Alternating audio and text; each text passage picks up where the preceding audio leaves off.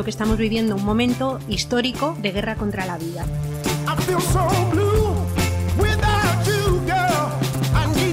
El odio termina estupidizando. Porque la política es la lucha por la felicidad humana, aunque suene a quimera. La meta de verdad es trabajar en crear un mundo nuevo, un orden social donde esos mercados se vayan a la mierda. Llevamos mucho recorrido, pero aún queda camino por andar. Bienvenidas a Zapatos Rotos.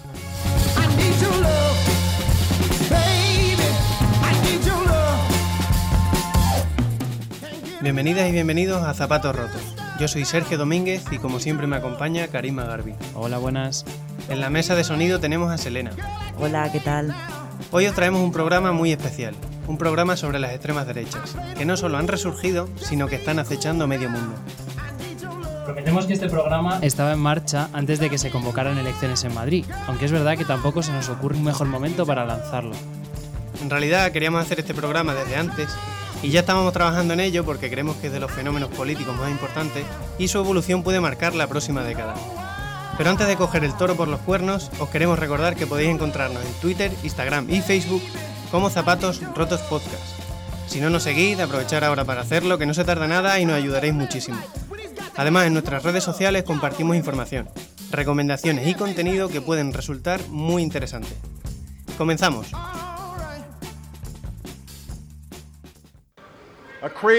En 2008, Barack Obama se convertía en el primer presidente negro de los Estados Unidos. Solo dos legislaturas después lo haría Donald Trump, el presidente más xenófobo de su historia contemporánea. America first. America first. Alguien que toma por bandera el lema de yo o el caos. Y cuando fue derrotado en las urnas, empezó acusando a todos de ilegítimos y acabó asaltando el Capitolio. Hoy el supremacismo blanco es la mayor amenaza terrorista contra Estados Unidos según la CIA.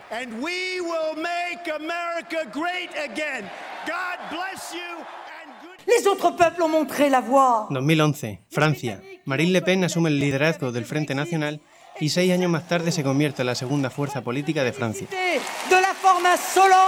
Con un programa y un discurso racionario en lo cultural y progresista en lo económico, ha conseguido que buena parte de los obreros que antaño votaban al Partido Comunista francés hoy se decanten por su partido.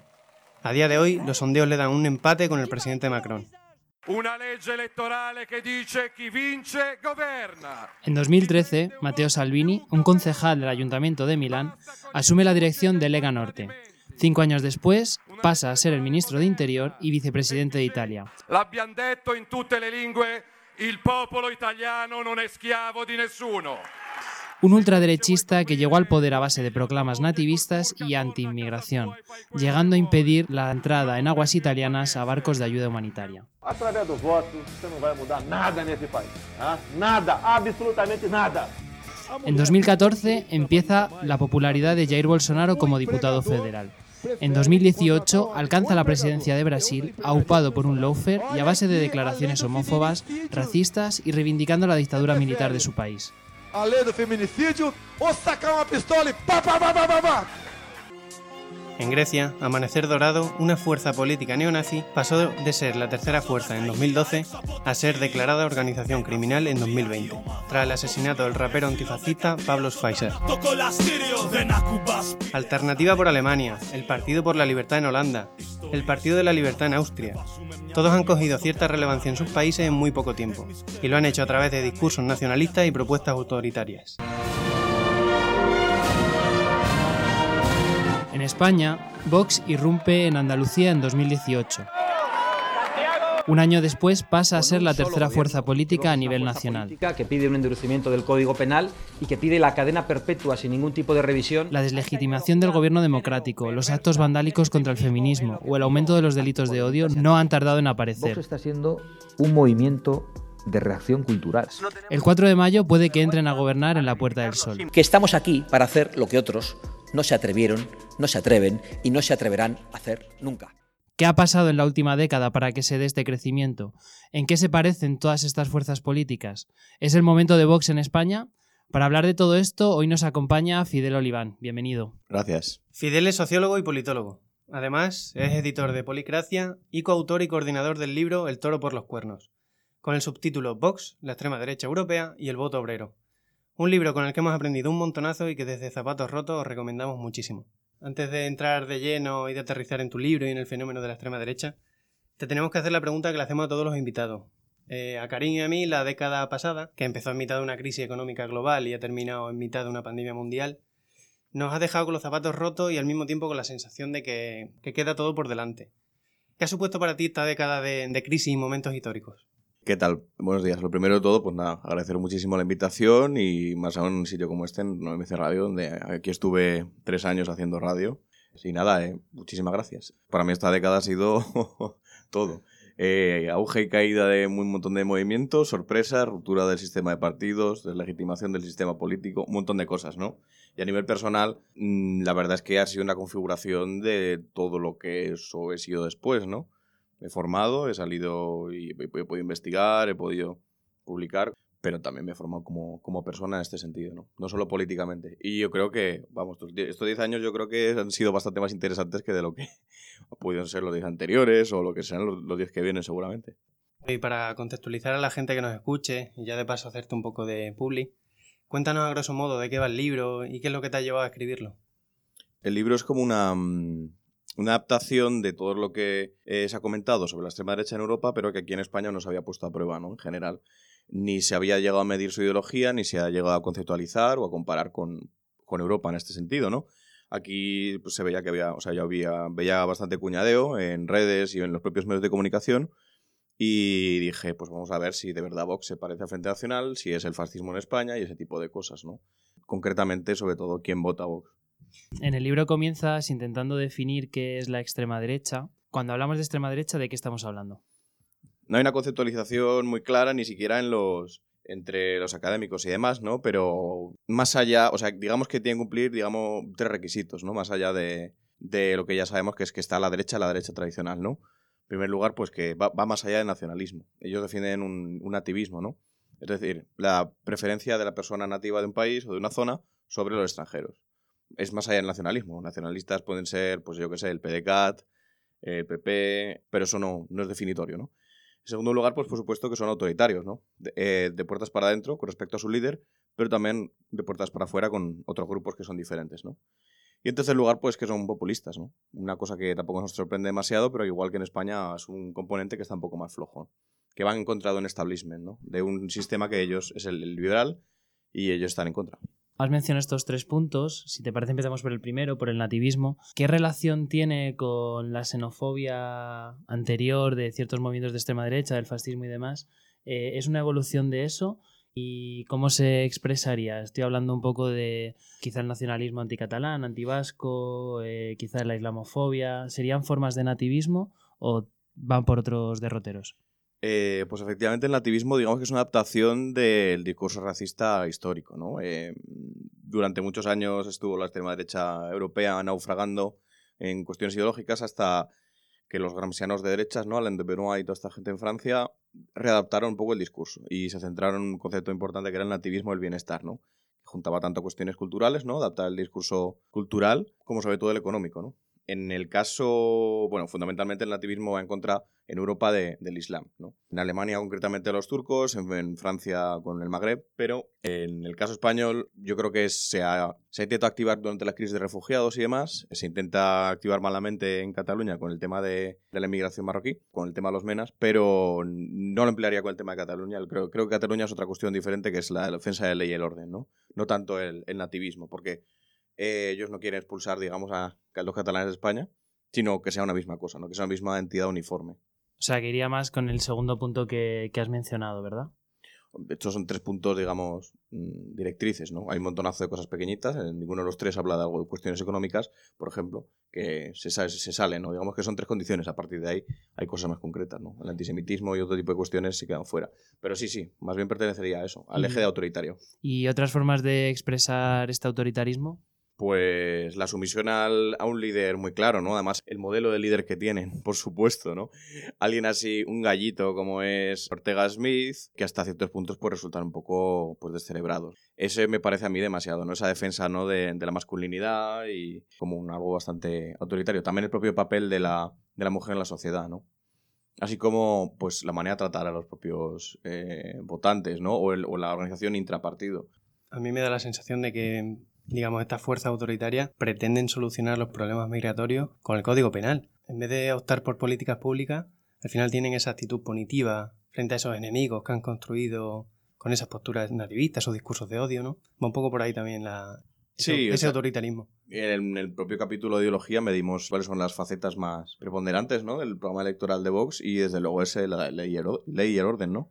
No solo con respecto a, a Cataluña, ¿no? que es una cosa como muy central para ellos, sino eh, también en el día a día, ¿no? como dices, la, la penalización de, todo tipo de cuestiones. Pero yo creo que tampoco son defensores de, de la digamos, del Estado, o sea, de, de la Constitución y de la y de aplicación de las leyes, van mucho más allá. Quieren deportar a Seriñ, ¿no? Eh, sabiendo que es español y no hay ninguna ley que atienda a esto. O sea, que va más allá y como en el propio caso de, de Donald Trump, pues les da un poco igual el tema legislativo, ¿no? Bueno, y podríamos ir con la tercera pata que tenían en común, eh, que es el populismo. Es una palabra que lleva eh, hablándose de ella en los últimos 10 años casi también. ¿Qué es el populismo? Eh, o sea, la acepción quizá común es como decir lo que la gente quiere oír, pero también tendrá más ramas, ¿no? No creo que sea tan sencillo como eso. Claro, desde luego, o sea, ha sido una, un arma arrojadiza, ¿no? Y precisamente al ser un concepto que surgió de América Latina, concretamente de Argentina, pues evidentemente trae su, su capa de, dificultad para definirlo, ¿no? Con el propio peronismo. El populismo, más allá de como un insulto político o una manera de subrayar a alguien, es algo relativamente simple. Es la concepción de una sociedad dual, es decir, eh, una base, un pueblo eh, que se enfrenta a una élite, ¿no? Un pueblo que siempre tiene razón y una élite que, está, que es corrupta, ¿no? Y que hay que desplazar del poder y que son bloques irreconciliables. Por otro lugar, que las, las, herramientas de la democracia liberal no sirven para resolver los problemas que tienen las sociedades. Por lo tanto, hay que apelar a la voluntad general de, del propio pueblo, ¿no? Es decir, emplear mediaciones a través de la nación, de incluso la clase, la patria u otro tipo de, cuestiones, por las cuales vehicular el mensaje del pueblo hacia las instituciones y cambiar las cosas. El conductor sería un movimiento, un partido, que ya no es un partido tradicional, con un líder concreto. Y esto evidentemente entra dentro Podemos en un primer momento cuando hablaba de la casta y en menor medida, creo yo, Vox. En esta dualidad ellos intentan eh, resaltar ese papel de anti-establishment, pero al final resulta un poco creíble en el sentido de cómo una persona como Donald Trump puede decir que está fuera del establishment cuando es una persona que está absolutamente integrada y es uno de los grandes beneficiarios de, del sistema económico y lo mismo con todos los apellidos largos de, de, muchos de los dirigentes de Vox, ¿no? Por supuesto. ¿A qué establishment se refieren? Porque no da la sensación de que el económico sea el establishment que ellos quieren combatir. No, desde luego a nivel, en el caso de Donald Trump siempre es diferente, ¿no? Pero en el caso de Europa, el, la posición está clara contra, más bien contra un discurso hegemónico, ¿no? Lo que ellos llaman marxismo cultural, que es una, es una chorrada como una casa, lo del marxismo cultural. Pero vamos, eh, pretende ser la, la, dictadura de lo políticamente correcto y estamos hablando siempre del plano de las ideas y del discurso, ¿no? Y de algunas políticas públicas. Por supuesto, nunca se habla del establishment económico. Y ahí es donde sí que ataca mucho la extrema derecha europea, ¿no? Lo políticamente correcto, el no hablar de minorías, el no hablar de, de seguridad, el hablar de temas feministas, este tipo de cuestiones, ¿no? Más allá de, como bien dice, lo económico. El caso español, precisamente, eh, lo que le pasa a vos es que es un partido establishment. De hecho, es el partido más establishment que hay. Por encima del establishment va a defender la ley, ley del orden. Y esa es una característica muy concreta que lo diferencia del el Frente Nacional o de otros tantos partidos, que si quieren subvertir el sistema político partidista y liberal del propio país. En el caso español, precisamente se trata de salvaguardarlo contra los enemigos de España en este caso, ¿no? Que son el, el socialchavismo de, este gobierno, ¿no? Y sobre todo de Cataluña, ¿no? O sea, precisamente es un partido pro-establishment. Se ve en el momento en el que miramos su programa electoral y lo codificamos, como el populismo es algo muy, muy secundario para ellos, ¿no? Bueno, después de este denominador común de las extremas derechas, queremos poner el foco en una de las cosas más interesantes de, de tu libro, que tiene que ver con el esfuerzo que hacéis por diferenciar unas extremas derechas de otras. ¿Cuáles son esas diferencias que distinguirían un Frente Nacional, de Vox o de la Liga Norte? Claro, el motivo del libro es comparar Europa con, con Vox, ¿no? En Europa existe una sobrerepresentación obrera entre su electorado, pero del orden del 40% de su electorado, 50 son obreros cualificados y no cualificados.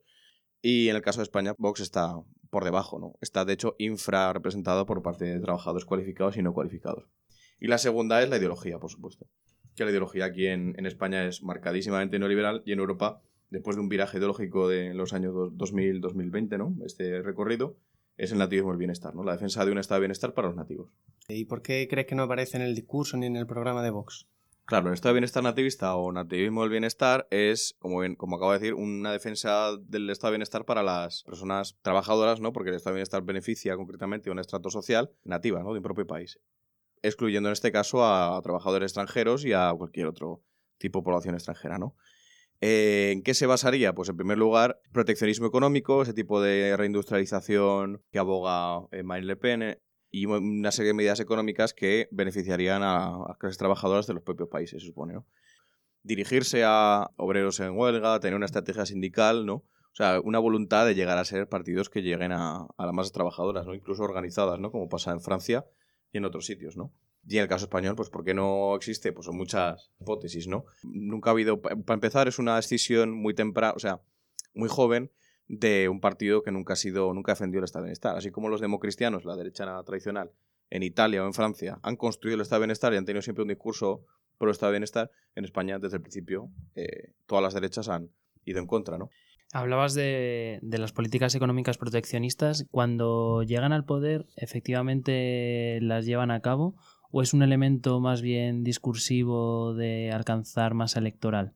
O sea, son por supuesto discursivas, ¿no? Quiere decir que sean anti-establishment, que tengan un componente populista y que se planteen como un partido obrero sin socialismo, no implica para nada que vayan a tener una, unas posturas políticas, digamos, progresistas por muy extrema derecha que sean, ¿no? ¿Qué pasa? Que yo creo que, yo sí que me creo que si Marine Le Pen tuviera poder, sí que reindustrializaría, por ejemplo. Sí que tendría posturas proteccionistas porque hay países como Francia que sí que lo pueden permitírselo, ¿no?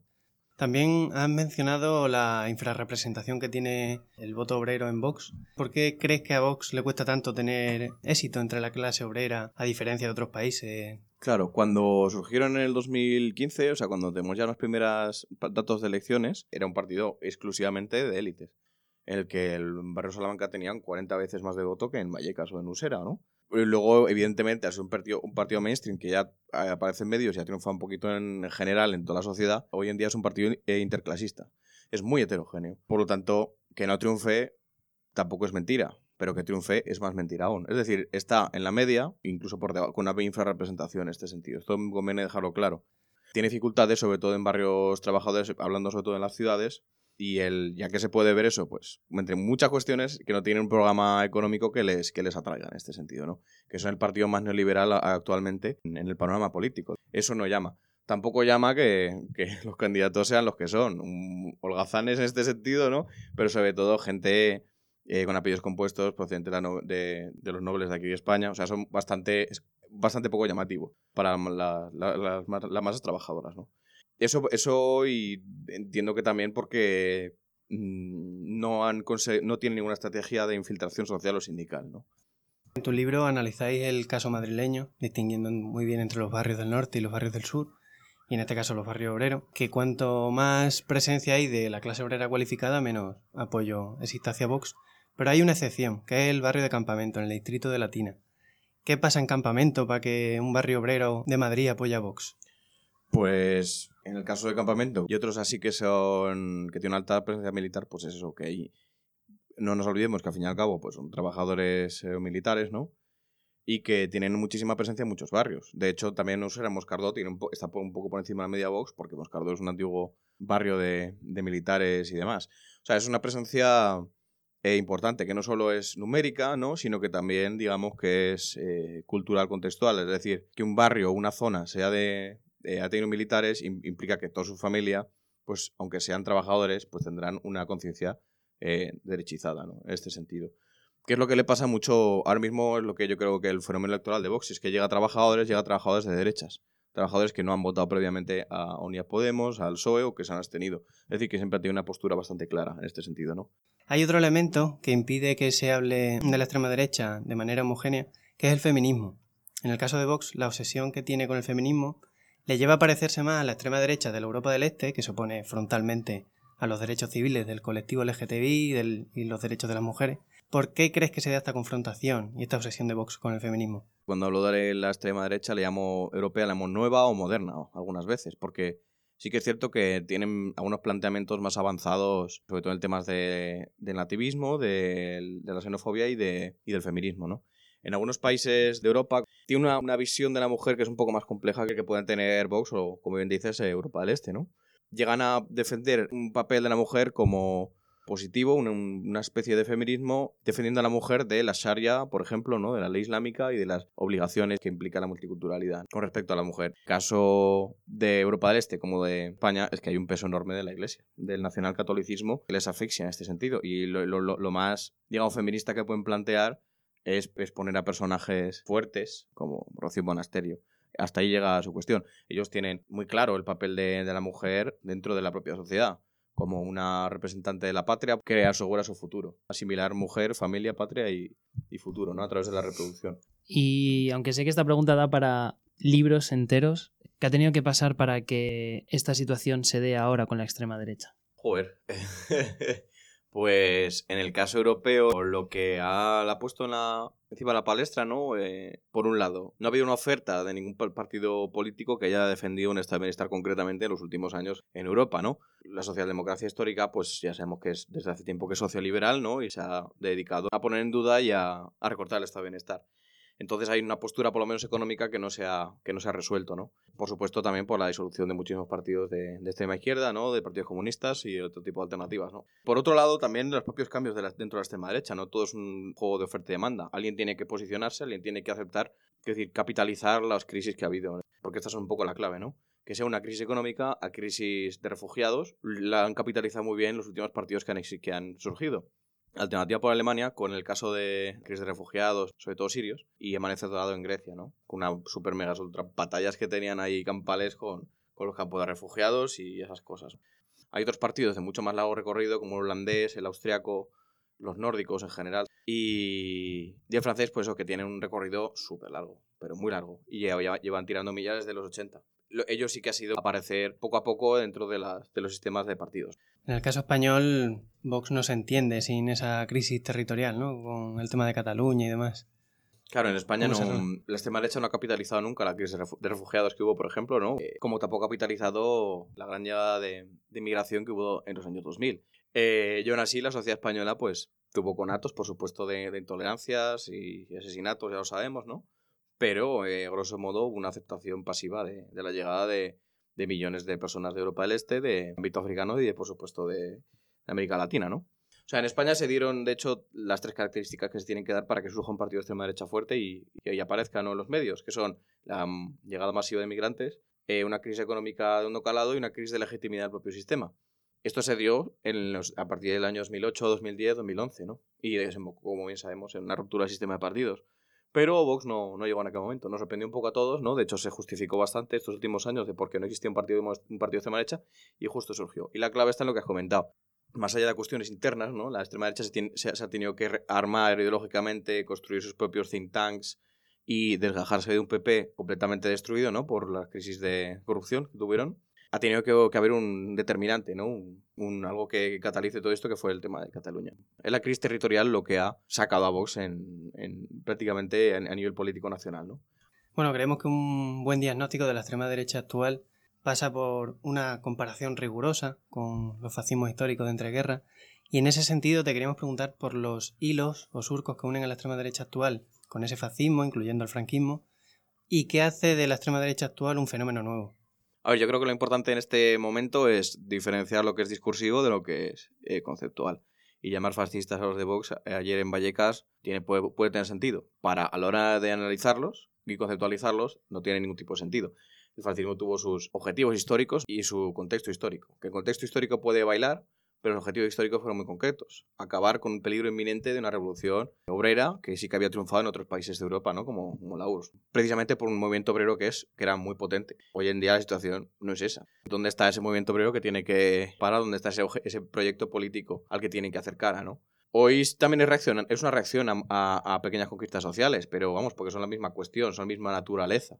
También son reaccionarios, pero reaccionan a pequeñas eh, victorias en- dentro del feminismo, de los derechos humanos o derechos de los migrantes, ¿no? Hay líneas de continuidad, por supuesto, como son culto al duce, ¿no? O el Führerprinzip en Alemania o en Italia, que es eso, seguir ciegamente al líder. Como también que siguen con gestos obreristas como hizo el fascismo histórico, ¿no?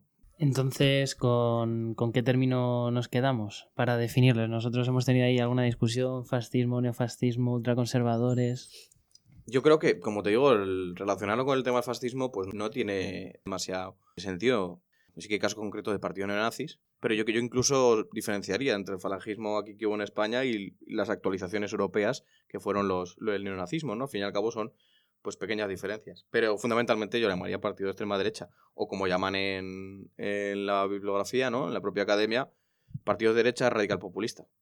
Son de derecha, tratan de atacar al propio sistema y son radicales y populistas. Y de cara a nivel discursivo para hacerles frente, ¿es útil usar la palabra fascismo? Yo no soy especialista en. Yo, si algo soy, entre con muchísimas comillas, especialista es en más bien la cuestión electoral, el comportamiento electoral, ¿no? Pero desde el punto de vista discursivo, no. Lo que está claro es que mm, hay una cosa que se llama pues, el cordón sanitario, ¿no? Que se ha hecho con los partidos de extrema derecha, eh, ya funcionando muchísimos años en Austria y en, y en Francia, ¿no? Que el Frente Nacional y el FPO, Partido por la Libertad de Austria, están siempre aislados a nivel eh, local, a nivel regional y a nivel nacional, a nivel nacional sobre todo, ¿no? Es decir, no se pueden ni tocar, no se pueden prácticamente ni mencionar o si se mencionan es todos contra ellos. Es un cordón sanitario político, ¿no? Entonces, plantear que ellos son fascismo y que los demás son antifascistas y si eh, consecuentemente se obra así en políticas públicas y en pactos electorales, tiene sentido. Lo que no tiene sentido, pienso yo, es el caso español, en el que eh, a los segundos de aparecer Vox y conocer los resultados en, en Andalucía, se, se pactó directamente con, eh, con el PP, ¿no? Y tácitamente aquí en, en Madrid. Es decir, eh, no tiene sentido eh, considerar o tratar de hacer un cordón sanitario y tratarle de fascistas si después en lo práctico lo normalizan como, como un partido más. Bueno, poniendo el foco en la actualidad política de cara a las elecciones madrileñas del 4 de mayo, hace pocos meses todo apuntaba a una victoria holgada de la derecha y la entrada de Vox en el gobierno de la Comunidad de Madrid. Sin embargo, la última encuesta del CIS, eh, Ciudadanos queda fuera y Vox supera por poco la barrera del 5%. ¿Se está reunificando el voto de la derecha en el PP? La verdad es que no tengo ni idea. Lo que está claro es que es el final del tiempo de Ciudadanos y que eso son un grupo de votantes que desde luego se va a repartir ent- dentro de la derecha y que no va a repercutir ni en abstencionismo prácticamente ni en, ni en el PSOE, ¿no? que es el partido más cercano en este sentido, o más Madrid. Pero lo que está claro es que se ha rearmado muchísimo el PP y ha ganado muchísimo mediáticamente. Y eso es una cosa que dificulta un montonazo la, la, la pugna directa que tienen con Vox. Si Vox no se diferencia más políticamente del- de, un PP que a su vez se está pareciendo cada vez más a, a Vox, al menos discursivamente, ¿no? Esto va, va a repercutir en que se opte siempre por el caballo ganador, que es el, el PP, ¿no? Pero lo que está claro es que el futuro es de pelea con el PP. ¿Qué tienen a favor? Cataluña, exclusivamente. ¿Qué tienen en contra? Pues que el PP tiene sedes en todos y cada uno de los pueblos. Tiene, pues por supuesto, lo que implica todo ello es una red de asistencia clientelar, que esto funciona también con el PSOE, incluso con Izquierda de Andalucía, por ejemplo, ¿no? o, en, Asturias. Tienen redes clientelares de reparto de, de poder, entre comillas, eh, y, de, y de subvenciones, este tipo de cosas. Eso moviliza un huevo. Es decir, tienen músculo social, ¿no? El PSOE tiene casas del pueblo y OGT en prácticamente todos los pueblos de España y Izquierda también tiene alguna, alguna fuerza, ¿no? O sea, tienen ese músculo y esa base social, incluido el, Partido Popular, ¿no? Que a veces pensamos que es un partido que es una cáscara, pero no, no, no se va a morir, como tampoco se murió el PSOE cuando decíamos que estaba aquí en proceso de pasoquización, ¿no?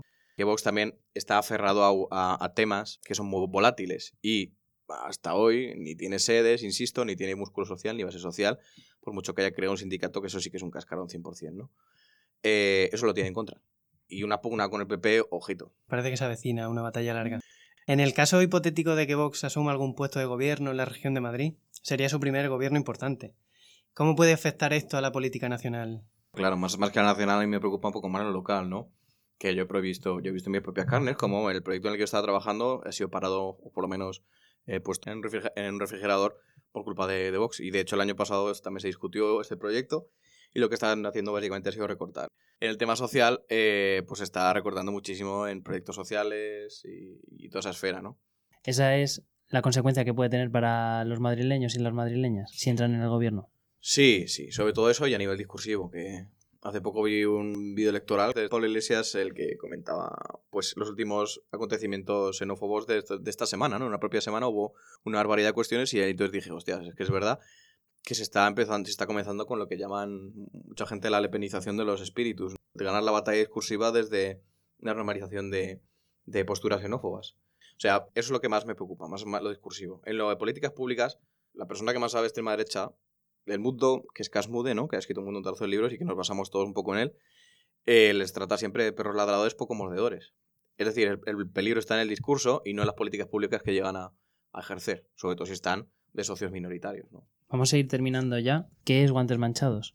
Hostia, no me acordaba de eso. Pues Guantes Manchados es un proyecto social de boxeo que creamos hace tres años ahí en un barrio de Usera donde vivo, ¿no? Pues habíamos visto que queríamos hacer alguna cosita en el barrio o una inter alguna intervención social o un proyecto militante y dije, pues llevo 10 años haciendo boxeo, voy a lanzar esto y nos lanzamos un poco al vacío. Y eso, llevamos tres añazos, han pasado 200 y pico chavales, que es un montonazo, y nos hemos convertido pues bastante referentes, ¿no? En el distrito. Y bueno, para terminar, ¿una serie, una película o un libro que nos recomiendes para conocer mejor a la, a la extrema derecha? A ver, me gusta mucho a mí el, lo práctico, ¿no? Y, y leí un, un, libro que se llama Manual Antifascista de Mark Bray, que ese me gustó en lo práctico cómo, cómo trataba las respuestas populares ¿no? a la extrema derecha y sobre todo cómo subrayaba que, ojito, que Pejida y los partidos más grandes ya no se puede responder de la misma manera de cómo se respondía al, a los partidos neonazis clásicos, ¿no? Para temas más históricos me gusta mucho el de Gino Germani, totalitarismo, peronismo y autoritarismo habla mucho de la sociología de, de los fascismos, ¿no? ¿Qué es, qué es un fascismo y, por ejemplo, cómo ubicar al franquismo en este sentido, ¿no? Pues nada, que agradecerte mucho, Fidel, que hayas estado con nosotros, darte la enhorabuena otra vez por el libro, que de verdad nos ha gustado un montón. Recomendar a quien nos esté escuchando también el blog de Policracia, que también haces con Tarik, y que estéis en redes sociales y echarle un ojo que, que merece mucho la pena. Muchísimas gracias. Nada, muchísimas gracias a vosotros. Un placer.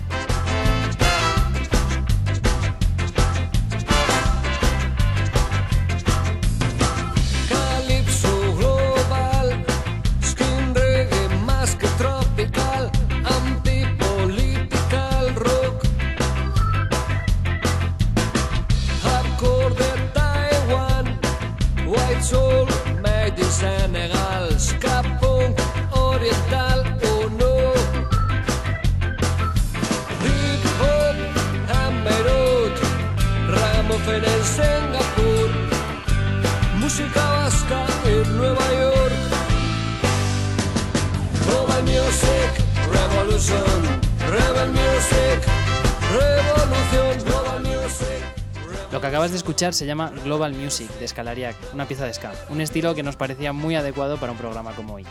Sigues en zapatos rotos y recuerda que también puedes seguirnos en redes sociales. De hecho, deberías hacerlo. Bueno, Sergio, ¿cómo has visto la entrevista? Bueno, creo que tanto lo que cuenta Fidel Oliván en su libro como lo que nos ha contado en la entrevista aporta mucho rigor y mucha solidez en estos tiempos acelerados y de cómo viene el dice de cuñadeo en todos los ámbitos comunicativos. Y en ese sentido creo que, que nos aporta bastantes claves para conocer mejor a, a Vox, poder intuir un poco hacia dónde puede evolucionar la extrema derecha en general. No podemos saber si avanzarán hacia mayor autoritarismo y violencia, pero sí que hay indicios que deberían hacernos reflexionar sobre el camino que pueden seguir la política. Por lo pronto, en 2019 aumentaron un 21% los delitos de odio racistas y un 17% por orientación sexual. Así que estaríamos equivocados si pensamos que no hay por qué actuar contra el ascenso de la extrema derecha. Por eso hemos decidido montar un manual para combatir a la extrema derecha, en el que hemos intentado tocar muchos palos y hablar de algunas medidas en cada uno de los ámbitos. Así que si se nos ha olvidado algo o crees que nos hemos equivocado, escríbenos, os leemos. Vamos allá. A nivel de barrio, ¿qué podemos hacer? 1. Participar en las asociaciones del barrio. El tejido asociativo es un factor de protección frente a posturas xenófobas y de odio. Asociaciones de senderismo, agrupación de carnavales o clubes deportivos acercan a personas de diferentes países, culturas e ideologías. 2. Participar en espacios de solidaridad vecinal.